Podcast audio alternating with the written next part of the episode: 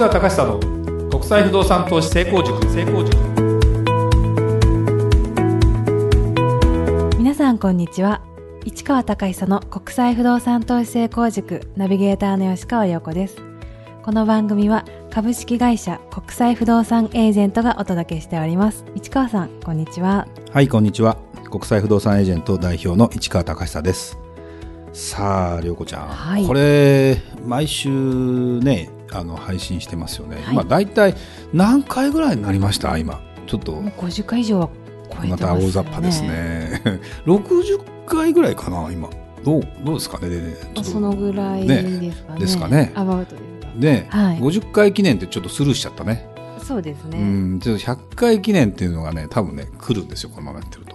来ますね、うん。ここに向けてちょっと何か考えましょうかね。最近ねポッドキャストファンだという方がですね本当に本当にいるっていう話も変なんですけど、はい。本当にいましてね本当にいて特に地方の方で私この間まあねあのなんだっけ資産用エキスポっていうねあのものを出したじゃないですか、はい。そしたら私の声ああ同じだとかいう、ね、方もいたし。嬉しいですね。うんでその時に私だけじゃなくてもう吉川涼子ってもう頭からそのフルネームで覚えてる。わうんそんとんとんとで、えーいう方もいらっしゃってね。それやっぱちょっとそろそろやっぱり公開収録しようかな。お公開収録。公開収録ですよ。これはねこの収録はねはい。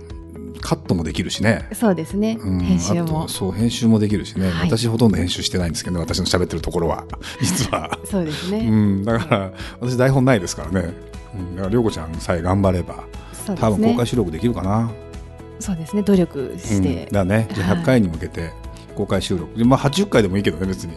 まあ100回ぐらいがいいんじゃないですか、100回ぐらいですか？やっぱ100回ぐらいわかりました。じゃあちょっとそれに向けてですね。そうですね、うん、ちょっと練習して公開収録できたらいいかなと。でもこれあれですよね。毎回このフリーフリートークじゃないな。えー、と調べてみました。調べてみましたか、はい。これやって随分なんかあの頼もしさを感じるようになってきたので、わあ嬉しいですうんね、そうこれ原稿読まずにできたらすごいなみたいな。ちょっとやっぱりそれは市川さん いやいやいやいやいや。ではないと。大丈夫大丈夫大丈夫。なんでやっぱりね次に向けて頑張りましょはい。うはい。それでは今日の番組始まりです。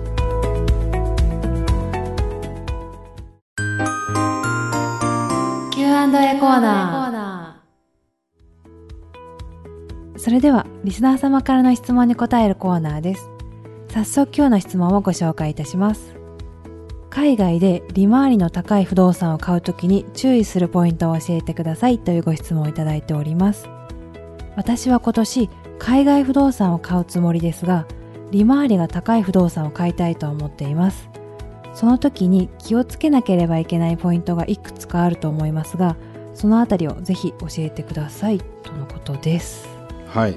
まあ永遠の課題というかね利回りの高い不動産。はい。利回り、えーってまあ何かっていうと私の方から説明しちゃうとねお願いします。あの、まあ、そのものを買いました。それにその金額に対して、まあ、1年間でどのくらい、えー利益を上げられますか。それが何そのもともとの元金に対して何パーセントですか。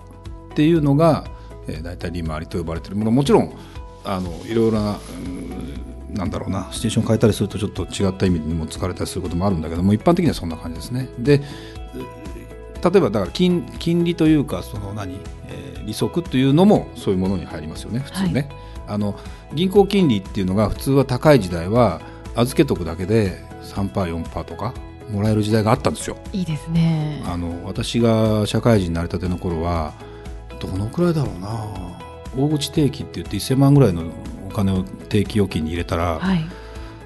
4%か5%かなぐらいはもらえたから例えば1億円稼いだとするじゃない、はい。その1億円を入れておくだけで5%だったら500万円年間入ってくるんだよ。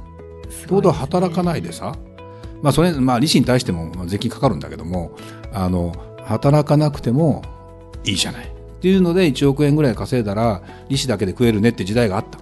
でも今は0.01とか全然0.00いくつとかだから本当に全然ええみたいな金利なんでそもそもお金を金融機関に預けとくだけじゃダメだと。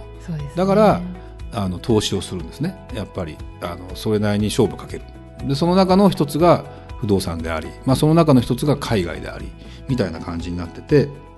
であのーまあこれはもうこういうふうに考えて、えー質問してくる方は非常にいいんですよ。いいんだけど質問大体してこない利回りが高いのが欲しいんだと言ってただただそれだけを追い求めてる人も中にはいます。でもあのそれに対しては注意するポイントっていうことに関して言うとねまあ利回り高い例えば10%も儲かりますよとはい。言われたらどう思う？15%20% これ。ね預けてくれたら20%返しますってどう思う？預けますね。預ける？でも帰ってこの話本当？って思わない？まあちょっと思いますけどね ちゃん危ないな。気をつけた方がいいかもしれないなそれ。あのあのでもそことの相関関係ですよ。そことの相関関係っていうのはまあもちろんそのこの話が嘘か本当かっていう問題も当然あるしあのまあ、金融商品とはちょっと違うので不動産というのはまあ基本的に現物がありますよという前提として物事を考えたときに、えー利回りってものがあります。で10 20%みたいな利回りの商品っていうのはあの基本的には何かの間違いだと思った方がいいんですね。一般的には。だって不動産でさ収入でさ年間20%でなんていうのってさだって基本的にリスクそんなに多くないというのが不動産なんですよ。リスクとの兼ね合いだから基本的に利回りっていうのはリスクが高ければ利回りも高い。リスクが低ければ利回りが低い。なんで銀行の金利が低いかっていうとリスクが低いからですよ。だって元本保証するって言ってんだから。そうですよね。ね、でも元本保証しないというものに関してそれなりの利回りになりますよと。だからあの金融商品で、まあ、例えばファンドとか、まあ、債券とかいろいろ買う人は元本保証されてないから、まあ、まあ株なんかも当然そうなんだけども元本保証されてないからそれなりのリターンもらわないと合わないわということなわけですわ。で金融商品だと上がったり下がったりが結構こう日々繰り返されるじゃない？で不動産の場合っていうのはそこまで毎日今日上がった今日下がったっていうことはほぼないじゃないですか。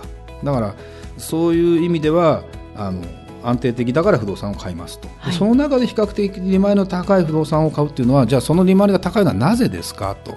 そこにはどういう理由があってどういうことなんですかっていうのをまず理解しなきゃいけない。だからでそこにまず納得性があるかないですか。で例えばじゃあ利回りが高いってことは基本的には借りる賃料が高いから賃料に対し賃料が高いかその一定の賃料に対して売ってる値段が安いかこの2つなんですね。だから利回りが高くなるわけ。で、えーまあ、僕らが使ってるドイツとかっていうのは実は賃料は高くないんです別に。普通の人が借りられる普通の値段なんです。ででも買う値段買える値段がものすごく安く買えるので、えー利回りは結果的に高くなるんです。はい。でもそれって、えー僕らもその販売の時に言ってるんだけどもちろん利回り高いからあの不動産投資商品的にはすごくいいですよとは言うけどもじゃあ値上がりするんですかということに関しては値上がりに関しては結果的にわからない。で値下がりするんですかっていう不動産の場合も当然値上がりするか値下がりするかどうするかっていうのは絶対わかんないんだけどももともと値段が安いから値下がりすることはあんまり考えなくてもいいかもしれないけど逆に値上がりするってこともあんまり考えない方がいいですよっていうふうに僕ら言ってるんだけどもあのそこを両方求める人も中にはいて、うん、まあまあね投資だし自分のお金使うんだし色気出してもらっても構わないんだけども、はい。やっぱりねあの値上がりしそうなものに関しては元本価値が高くなっていくってことは利回りはそんな高くならないんですよ普通に考えると。だから利回りが高くなるイコールそんなに値上がりしないと思った方がいい。なんだけど特殊なうん例えばまあ東南アジアとかで、まあ、最近はもうそんな利回りって数字は出てこないけど特殊な人にターゲットにして貸している不動産。だから例えば海外の駐在員向け。海外に行ってる駐在員というのは会社がお金払ってくれて家賃負担してくれます。全額。20万円30万円、はい。でもちゃんとセキュリティがしっかりしてます。あのそういう規定に、えー合致してるっていうマンションの数が少なければ家賃は高いわけそこしかないから。ね。でそうするとものすごく利回りも高くて結果的に、えー家賃も高い。でそもそもの価格が高くない割に家賃だけ割高なんでそれはまだ不動産価格も上がるでしょう。でだから不動産価格の値上がりも期待できるしなおかつなんていうの？家賃も高くずっといけますよっていう両方取れるようなトークがあったんですよ、はい。まあ、今もしてる人いるかもしれないけどね。でもこれはねあのどっかで破綻します。なぜなら供給が増えてくるとあの家賃って下がるからね。その特殊なニーズの人にあ相手にしてたら、そうなんですね。うん、だってさあの特殊なニーズな人ってそんな海外の駐在ってバカみたく多いわけじゃないじゃん。もちろん日本人だけじゃないよ。いろんな国の人が駐在するけどあの仮に何千人って言ったところで何千個できたら終わりじゃない。何万個できたら終わりじゃないはい。で結構不動産ってそのぐらい作る勢いがあるんですよ。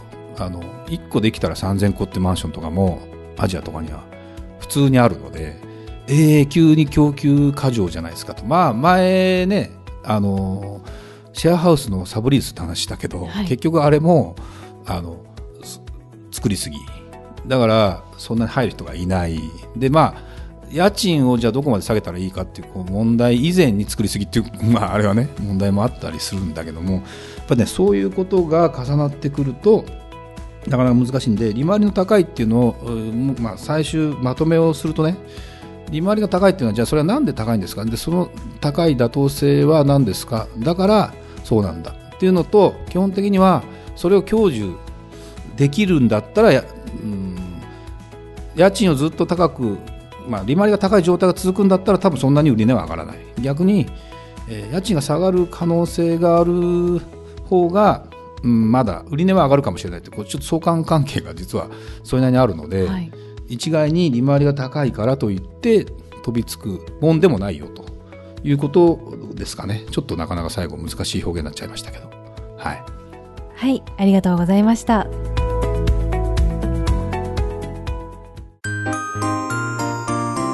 川亮子の調べてみました。吉川亮子の調べてみました。のコーナーです。このコーナーは私ナビゲーターの吉川亮子が不動産や海外に関することを自分なりにいろいろ調べて皆さんにプチ情報としてご紹介しようというコーナーです。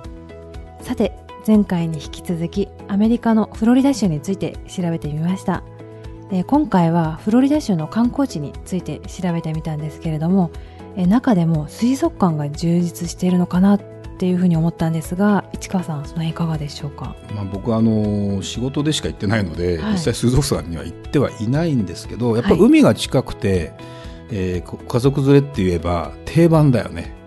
だってあのね日本でもそういうところを思い浮かぶでしょ？そうですね。んだからそれでいっぱい絶対あるんだろうなっていう気はしますし、まあ、子供連れて行こうと思ったらそういう水族館でいろんなものが見れたりそういうショーがあったりね十分くあるんじゃないかなっていう気がしますけどね。あの水族館の中でもシーワールドオーランドというのが有名だそうなんですけれどもあのいろいろ現地レビューなんかもちょっと見てみたんですがなんかシャチのショーが素晴らしいとか絶叫アトラクションと水族館が一緒になっていて素晴らしい。いいねいいね。などあと施設が広いとか十分楽しめる楽しすぎるとかの意見が多くて。やっぱりねあのーあったかいところに行ってで家族連れでで、えー水と絡んで遊べるってこれ最高ですもうねうんそうそうそうそう。子供がいる親だったら完璧。もう子供楽しいみたいな。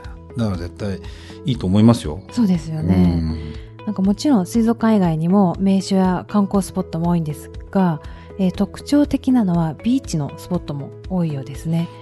あの前々回にもお話ししたんですがウォルト・ディズニー・ワールド・リゾートやユニバーサル・オーランド・リゾートなどのテーマパークはもちろん外せませんが自然も多く美術館や博物館も充実していてなんか本当に行ってみてまたなんか長期滞在とかしたいなって思える州だと思いますね。いやいや本当本当。あのねあの、まあ、いつも仕事なんでそんなに長くは入れないんだけどもあの海にはもっともっと行きたいなと。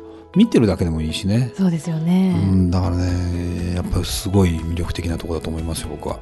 ぜひ行きたいですね。ね行きたいと思うでしょこれ。行きたいともう調べてたら本当に行きたいと思います、そう飛行機13時間じゃいけないんだなこれがまた。直行便もないからね。でもね行っちゃえばいいんだよ。そうですよ。行っちゃえばいいんですよね。もうね飛行機この時間これしか乗れませんっはいていう方もいるけどね、でもねその間寝てしまえばなんとかなる。そうですよとね思えば。たら絶対うちのなんかねディレクターさんね3時間しか乗れないって言ってるけどね、ちょっと連れてっちゃおうかね今度。フロリダでじゃあこれ、ね。あの公開収録公や開収録やってもアメリカ人前じゃしょうがないかこれね。いいですよね。いいよね。ぜひやりたいです、ね、フロリダだったらねいいじゃないですか。最高ですよね。ちょっと。みんなでシーワールドオーランド行きましょう、あ もうよこちゃんノリノリ。えーまた次回もフロリダ州についてお話ししてみようと思います。それではまた次回お会いしましょう。ありがとうございました。ありがとうございました